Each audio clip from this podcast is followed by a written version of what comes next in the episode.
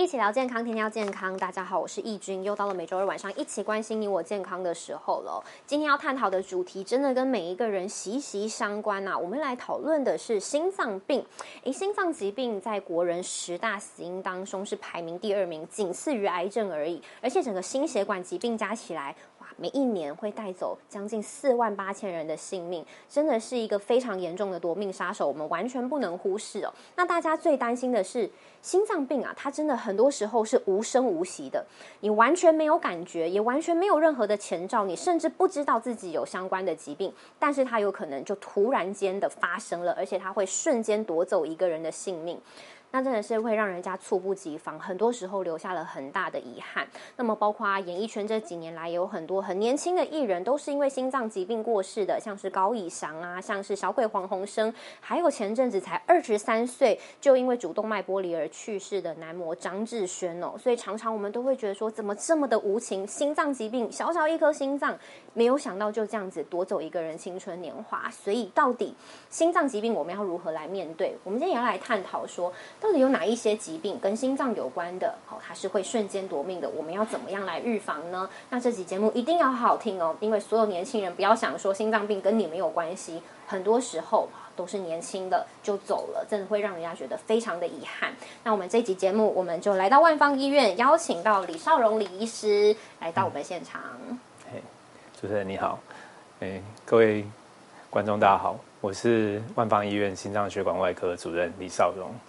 讲到心脏疾病，这几年真的很常有那个新闻发生哦，都是真的是很突然之间，大家都完全没有任何征兆，甚至我们都会觉得说哇，那个人不看起来不是很健康嘛，对不对？那自就医生自己观察，有没有觉得说这几年的心脏疾病人数是不是有攀升的几率啊？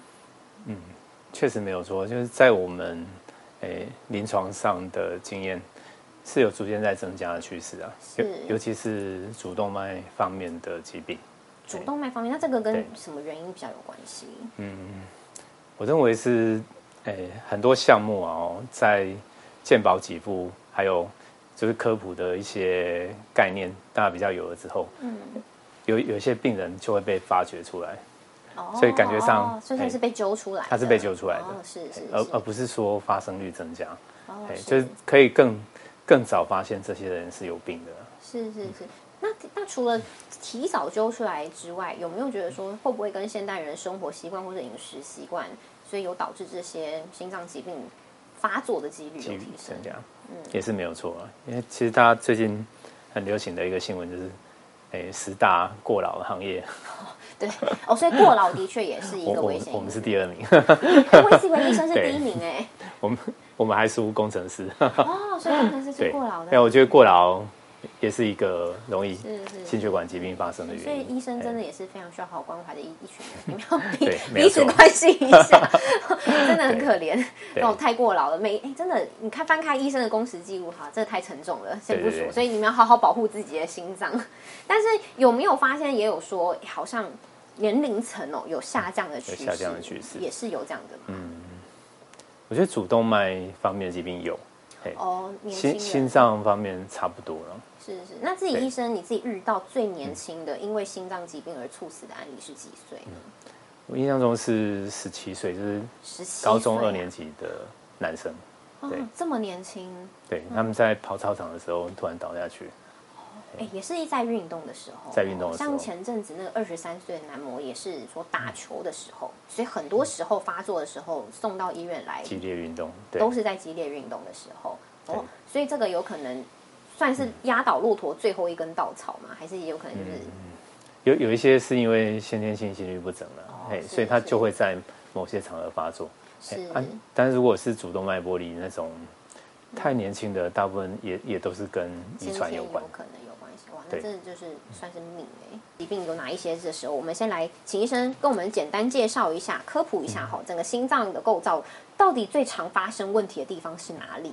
嗯，那大家可以看到这个图表哦，其实我们心脏最明显的就是会分成右心跟左心了，因为我们这是相当于看着一个病人，所以这是他的右边，这是他的左边，是左右心，然后中间就是心室中隔。嗯，那后面红色这条就是鼎鼎有名的主动脉，哦，主动脉，然后蓝色这个是肺动脉。哦，是。那在他们两个之间呢，哦，有供应心脏的冠状动脉，是。刚刚好位在这个肺动脉跟诶主动脉的中间。嗯，是是。冠状动脉，它负责供应全部心脏的血血液来源。所以我们心脏最容易发生问题的哦，嗯，一个就是这个显而易见的主动脉以外，是另外一个就是冠状动脉，如果哎刚好塞住的时候，它往左边这个就会伤害左心，往右边这一条就会伤害右心。哦，是。哎，所以很多时候哎会不会致命啊？是看发生的位置来决定。哦，对。但我们比较常最常听到就是心肌梗塞嘛，最容易。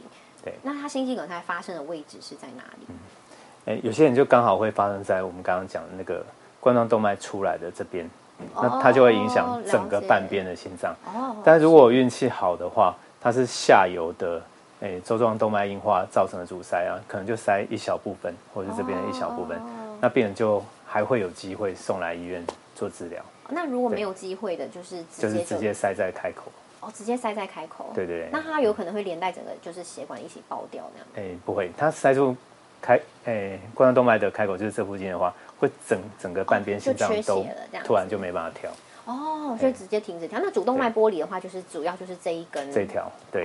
所以主动脉剥离其实如果裂到下面，它也是可以阻塞冠状动脉，就就会直接让病人发生心肌梗塞猝死。哦，所以猝死的话，就是他直接已经塞到下面，他直接下来，嘿，啊，或者是他。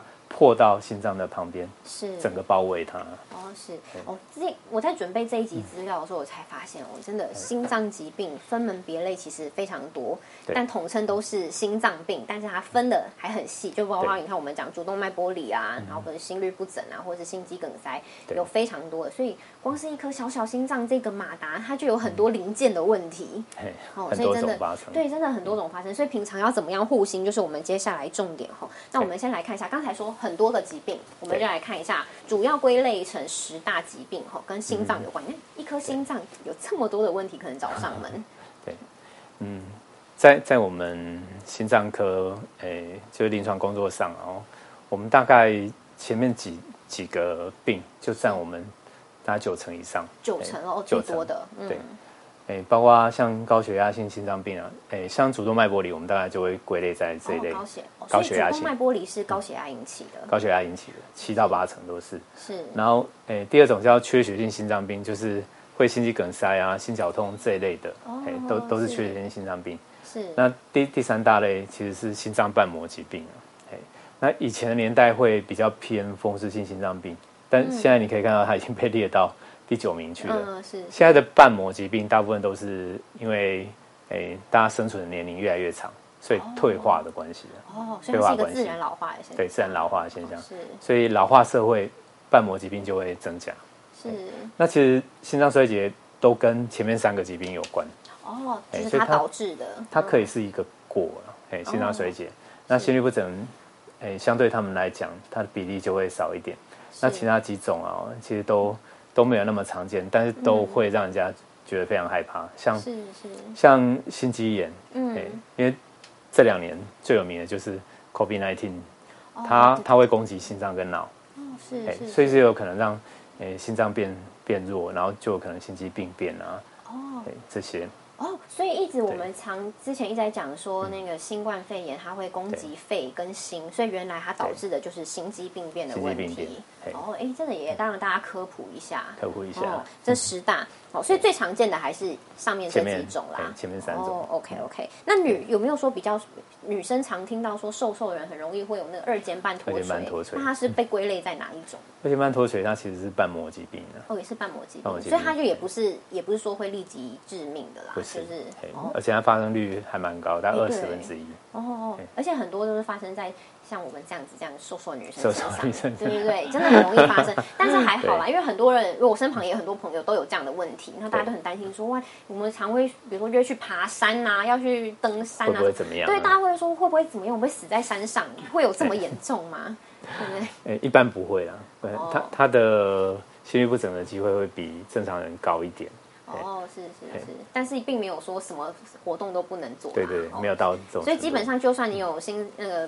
二尖瓣脱垂，你还是可以好好的活到老，也是有可能的，所以不用这么紧张。那刚才讲主动脉剥离是近这几年比较常听到的嘛，对不对？刚才有跟大家分析一下什么是主动脉剥离，那我们来看一下到底是什么原因会导致主动脉剥离？哎，大概百分之七十五到八十的病人都是从哎高血压开始啊。高血压的高血压是嘿这个，那诶，其他大概两成多啊，就会就会是这边写到的，像一些马凡氏症、嗯哼哼，马凡氏症，或者是有家族病史，那通常都是一些结缔组织的疾病，是哎就是比较少见。嗯所以对大家来讲啊，你只要把高血压控制好，哎，就可以避免掉这个危险的病。哦，所以其实大家注意看啊，他他就会提到，诶，三高嘛，高血脂、高血脂、高血糖、高血压。那另外还有像重训这种，尤其是挺举，嗯哎，挺举挺举在我们心脏科的病人是非常非常不适合，所以我都劝他们不要再再去做这样的运动。哦，所以会不会有举重选手做到一半，突然突然间就猝死了？有机会啦，只是我们刚好都没有在新闻、嗯新闻上看到。所以是有很大几率是这样子。对，因为挺举的时候血压应该会高很多。哦，哎，所以难怪很多之前在做说剧烈运动的时候，包括健，包括在那个做健身的时候，高强度核心也会说是心脏疾病的一个危险因子。危险因子嗯哎，可能都跟血压高有关的。是，哎，所以主动脉剥离是刚才讲的，哦，刚才我们可以回去看一下这个图片。那另外有听到说心肌梗塞嘛，对不对？对除了主动脉剥离之外，最常听到的还是心肌梗塞。那心肌梗塞它又是一个什么样的疾病？那它跟主动脉剥离差别在哪？差别在哪里？心肌梗塞是心供应心脏的血管本身有问题啦，是。哎，本身有问题，所以一般我们都统称它叫冠状动脉心脏病。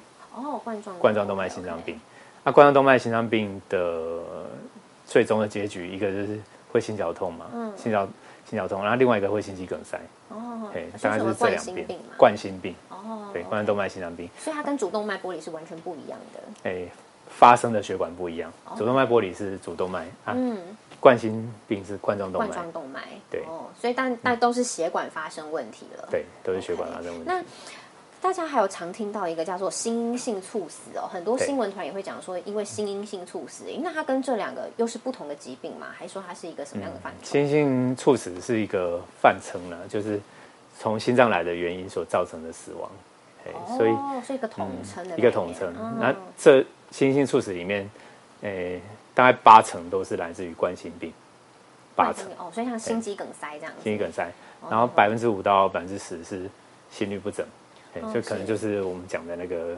家族性的遗传啊，心律不整。那另外百分之十是没有原因，没有原因，没有原因。我觉得那百分之十非常可怕，就就是过劳啊，嗯过劳啊，过度运动哎，你你突然之间让你身体的，诶某些刺激血管的因子太是太高，是，然后才才造成心性猝死。像像我一个学弟，前阵子看过是学弟，也是心脏内科医师，哦，心脏医生自己因为心脏疾病过世，对他，大大家一定不敢相信，心脏科医师怎么可能不知道自己有病？对啊可，是他是在社区的那个健身房跑步跑步的时候倒下去的，我觉得非常可怕。所以他自己一直也都没有发现说自己，因为他没有病，他没有病，他没有病，他他只就是我们讲的那个，就是八层啊一层之外的那那一层。完全没。有原因的，哎，我猜他是可能值班完还是太累的时候，又又去运动，这样，所以我觉得运动很重要，但是适可而止。这哎，真的也，所以很很多时候我们一般，比如说我们一般不是医生的人，就是一般的常人，我们都已经不太知道说我们什么时候有可能会造成这样子的突然间猝死，连医生心脏科医生都有可能会发生了，更别说我们一般的人。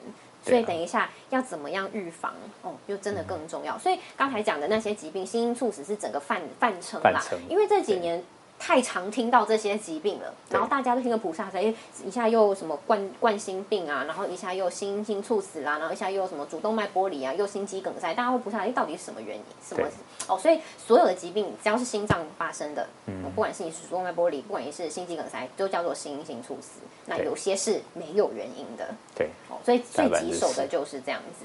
哦，所以等一下慢慢的告诉大家怎么样避免。那先提醒大家一下，刚才讲运动嘛，哪些情况可能会瞬间引起你心脏疾病会发作，有可能就会瞬间毙命了。在什么样的情况之下？对，哎，其实这这个漫画还蛮传神的，很生动。嗯，就是尤其是你是男生，男生。然后一定年纪以上的男生啊，哦，为什么是男生啊？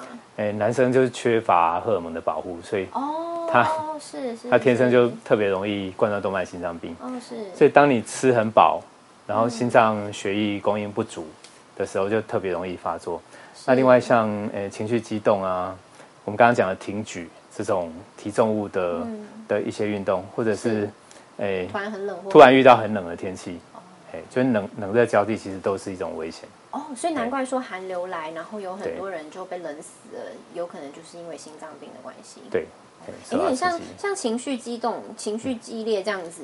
所以八点档演那些什么那个 倒下去那些，就是反正被气死、被儿子气死的那种，真的是有可能会发生的，不是不是夸张。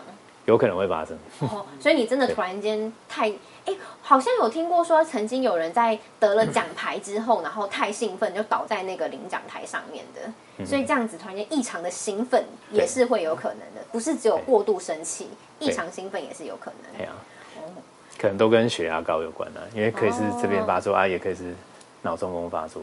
哦，哎，所以真的，那你自己门诊最常遇到的是在什么情况下的发作的？发作的，哎。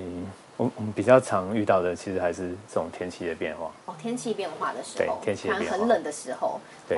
所以说寒流来，很多老人家避免出门就是这个原因。对，我包括运动也很多。所以天气变的时候，我们都很害怕，医生很害怕，因为可能会有急诊刀。哦哦，所以他通常只要听到什么寒流来啊什么的，可能就是接下来会最忙碌的时候。我们会忙的时候。哦，OK，好，我们再来看一下，刚才讲猝不及防，突然间之间就发生了。那在它发作的时候。有时候是救得回来的哦。对，有时候你可能马上除了第一件事情就是打救护车嘛，打一一九。那在等救护车来之前，我们有没有可能做到哪一些事情跟他抢命？好，除了说抢命之外，比如说你马上救回来，也可以避免接下来后遗症严重程度的发生嘛，对不对？好，来告诉大家一下。哎，其实有冠心病的病人哦，他自己手上应该都会有阿司匹林啊，或者是奈角林。就是舌下含片这类的药，是，你可以在很不舒服，而且，诶，超过一个时间，是，比如说十五分钟都还没有办法缓解，就就开始吃比较多的阿司匹林，或者是开始含舌下含片。嗯，不过一般我们都讲含三次没有效，一定要就医啊。三次没有效，就是五每每个五分钟含三次没有效，是，一定要去医院。哎，我们常听到舌下含片，好像说中风患者也有，也是这个吗？还是是不同的？不同的，我是觉得很多时候大家都误解了，这是救心，这这个药叫救心，所以它是用来救心的，它不是用来，嘿，不不是用来给中风的时候用。因为很多时候脑中风患者会听到说赶快含舌下含片，真的有听到长辈有这样。对，有有些人会有这种误解。我其实脑中风有很多种，有缺血性的，嗯，然后也有出血性的，是。那服用舌下含片一般都会让血压下降，哎，所以如果你是缺血性的中风，你可能会变严重哦，这样，所以不太恰当了，不要什么病都拿来含一下。哦，哎，所以真的很多人会误以为脑中风当下就是要含舌下含片，没想到舌下含片其实真正用途是救心脏的，对，它是救心用，哦，救心绞痛的，所以真的不要再乱吃了。会不会说因为？很常脑中风的时候，是不是也会建议说你什么都不要吃了？跟心脏是不一样的，对因为脑中风，诶，如果是缺血性，现在很多时候我们都会抢时间，尽量可以的话，在三个小时内把它打通。所以你非常有可能要进开刀房去做事情，所以不要再吃东西，不要再喝水。嗯哼哼哼。哦，所以心脏是还可以吃，但是中风就不能吃了。对，哎，它发作起来的症状是完全不一样的，完全不一样，这样。会会会会有什么样一个明显的例子吗？会不会有人误以为说我现在到底是中风还是心脏？对，心脏问题一定会心痛，嘿，一定会胸闷啊，哦，心痛。中风就是像比如说言语的异常，或者是开始会没有办法吞咽口水，口水会流出来，是，或者是你的手脚动作不正常这些。哦哦，了解，所以是完全完全不一样的哦，所以处置的方式就差别就会不一样。对，然后再来还有喝水哦，喝水。我觉得胃胃腹部的这个建议应该是诶，希望病人补充水分啊，嗯，只是，嗯，发作当下不建议，适可而止啦。就是如果你根本没有办法吃任何东西，你也不用勉强的喝水，因为到医院以后，我们就会帮你打点滴。哦，OK OK，所以最重要的还是休息。休息。嗯，那这几年大家比较希望，诶，社会可以推广的就是 CPR 的基本的技能。嗯，因为如果太严重的心肌梗塞，是有可能需要旁边的人帮你 CPR。那另外就是现在到处都设有 AED 啊，公共场所都有，那可能对啊，可能要有人勇敢的拿出来用。哎，所以真的要有 每一个人都有这样的知识跟尝试，对对对，真的可以救到一个人哎。我觉得大家都怕事啊，但是如果是自己人生病，哎，你可以拿来接，然后如果该电击就电击，自己人，哎，真正的有可能，他原本可能真的已经救不活了，但是在送医前他做了这些，真的就救活，就会救活。对啊，我我之前在亚东医院的时候，哎，有一个很，嗯，我们那时候还有帮他开过记者会。一个很有名的 case 就是，他是游泳教练。哦，是游泳教练，他他老婆也很会游泳，所以他们很会 CPR。哦哦，是是是，他们一路 CPR 半小时来，所以我们可以把他救到他可以醒着走走出院。哦，对啊，我觉得如果不是游泳教练，算是奇迹吗？哎，我觉得算是他们应得的，所以还好他们有学 CPR。所以如果说他当下没有 CPR 来，他可能真的就。就是我救回来，他可能会变植物人。哦，对啊。哦，哎，所以真的差这么多哎，所以你当下马上处置，不只是救他，因也有可能会影响到他接下来对哦恢复的状况跟后遗症。哎，所以刚才讲到后遗症，如果说心脏疾病当下没有很好的处置，或者说他真的存活下来，他会有哪一些后遗症呢？嗯，心脏病其实最显而易见的就是，哎，如果他损失的部分太大。他接下来就会心脏衰竭，心脏衰竭，心脏衰竭，不是也会很容易往生吗？也会很容易往生，但他在往生前的那段时间会非常痛苦啊，因为他会稍微动一下就喘，哎，然后每一年住院次数会很高，而且随便一次感冒，别人都是几天就好，你可能一个半月、两个月，然后还会肺水肿啊，然后住院住很久，甚至被插管，哎，所以其实心脏衰竭。是非常糟糕的一个状况了，那也是我们一直想要克服的。那像主动脉剥离开完的后遗症，就是开完刀的后遗症啊，你会一辈子残障。哎，因为绝大部分的主动脉剥离都是从上到下，我们讲所谓的甲型主动脉剥离，所以我们今天开前面，然后改天要开中间，下次开后面，一直开下来，开到你人生结束为止。哇，所以你就终其一生都在终其一生都在开刀，所以所以我常常跟病人讲，别人高血压吃药就好，你为什么搞到一辈子都在开刀？你不觉得是很很悲哀的事情？所以你前面高血压没有控制好，对，你可能你后面全部都在用手术在解决，哇，这人生过得很痛苦，很痛苦，哇，这也是医生非常遗憾的事情。你前面没有堵住，你后面就要花更大的力气跟代价去把你自己命救回来。对啊。哦，哎，所以真的，前面有一些任何的症状的时候都不能轻忽。所以现在大家最担心的就是危险因子是哪一些？哪些？你只要杜绝这些危险因子嘛，对不对？你就不用他面临刚才讲的这么痛苦的一件事情。对，告诉大家一下危险因子。刚才讲高血压嘛，对不对？对，所以其实大家看心脏病的危险因子，大概都是我们常听到的那些三高了：高血压、高血糖、高血脂。是，那其他像是抽烟啊，或者是诶肥胖的问题，这些也也都是容易造成心脏病的一个来源。吸烟居然跟心脏有关系？我想要，我以为它跟肺肺脏比较有关系。嗯，它对肺部的影响比较久，是，哎，就是比较久之后才会发病。嗯，但是心脏就有可能，哎，它局部刺激某些血管，然后让病人容易冠状动脉心脏病。哦，所以它可能是立即性的就。就影响到，会比肺癌早，还要更早哦。所以它影响是新的血管，对心脏的血管。OK，啊，在肥胖也是有关系对，肥胖也是有关系。遗传就没有办法。对，我觉得像遗传哈，家家族史，这个可能就没有办法。等可能只能说，哎，你有家族病史，你要更早去找你有没有病。哎，因为你心里已经知道了。那如果已经知道了，要要怎么样子做才不，嗯，才不会让它发作呢？我觉得像马兰氏症那种哦，其实蛮难的，所以他们的这种遗传很难。可是像诶主动脉瘤，嗯，或者是主动脉剥离的遗传，你知道以后，你一定会很认真的控制高血压。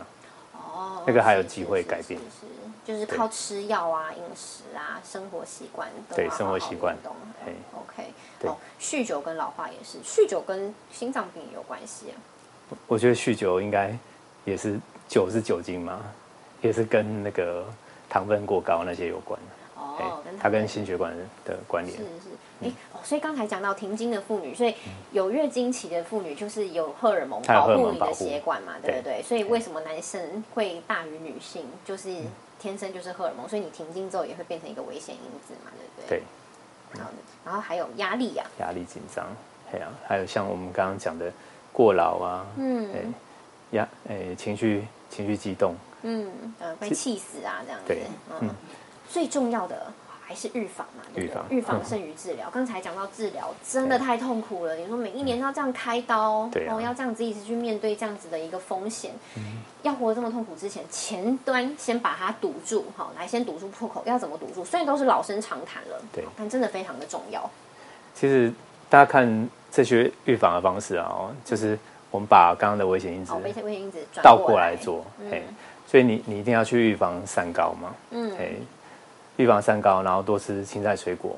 那另外，我觉得限制水分这个是有病的时候才限制水分的时候，对。适当的运动，然后不要不要过胖这些，然后睡睡眠均衡，其实都是非常重要的生活习惯是有没有说多吃水果？有没有医生有没有特别建议说吃哪些食物有保护心脏的效果吗？保护心脏，嗯，这个倒是没有。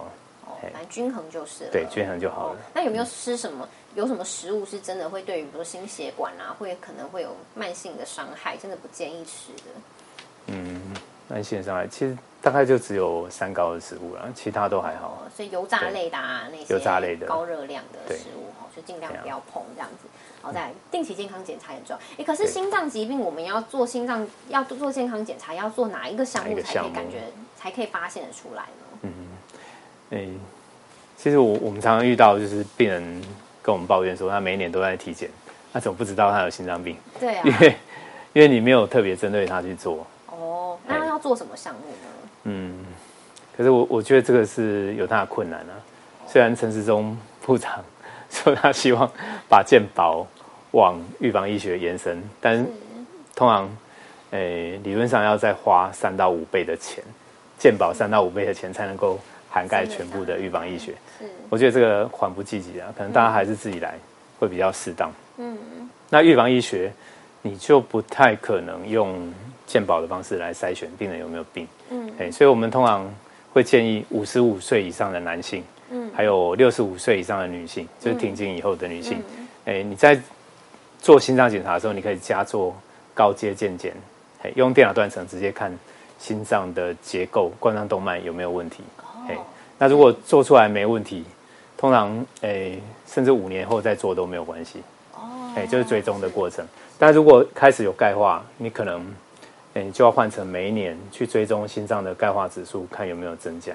然后到某个程度之后，你可能就要做心导管。所以主要还是要自己自费，然后去做这个心脏的一个检查。那如果说自己是比如说有家族史啊或遗传的，对，也是可以。做一样的检查吗？可以做一样的检查。啊。你，诶，像我有一些病人的话，他就会是，比如说他的哥哥或者是弟弟开了主动脉剥离，嗯嗯，那我们可能就会照 X 光啊，觉得有有怀疑，那我们就会连电脑断层那些都做，因为他他是确实有可能遗传主动脉瘤跟主动脉剥离。就可能把它揪出来，这样把它揪出来。哦，所以揪出来之后，确定之后，就可以靠药物跟一些生活习惯来去控制。所以有没有可能真的有发现这些疾病的患者，但他控制的很好，他还是终其一生都活得很 OK 的，也是有的。哎，也是可以好好的活到一个程度啦。哦，对，哎，虽然，所以并不等于说已被宣判就一定是死刑嘛。没有没有，哎，我我尤其是心脏病，就是心绞痛、冠心症的这种病人啊。嗯。有时候我都跟他们开玩笑说，因为他们很早就知道自己有病，所以就开始吃诶通血路的药啊，所以顺便预防了脑中风啊，还有周边血管疾病。所以他们有时候甚至活得比完全不知道的病人还久。哦，所以真的早期发现也是早期发现，然后早期有用药物控制危险因子。啊，那你要怎么样预防？我们刚才告诉大家，真的非常重要哦。甚至不要说，如果说你真的算幸运活下来，也不知道算不算幸运。如果说你留下严重后遗症，对，那真的也是拖垮家庭。就希望真的得病的时候不要留下后遗症了，哎所以一定要够早治疗，好，刚才对讲的，不要高血压没堵住，最后要用很严重的方式，用开刀的用开刀。方式让你一辈子都这样这么痛苦。所以刚才讲怎么预防，好，怎么样子留意就非常重要。我们真的非常感谢李医师，今天就到这边，要记得分享出去哦，拜拜哎。拜拜。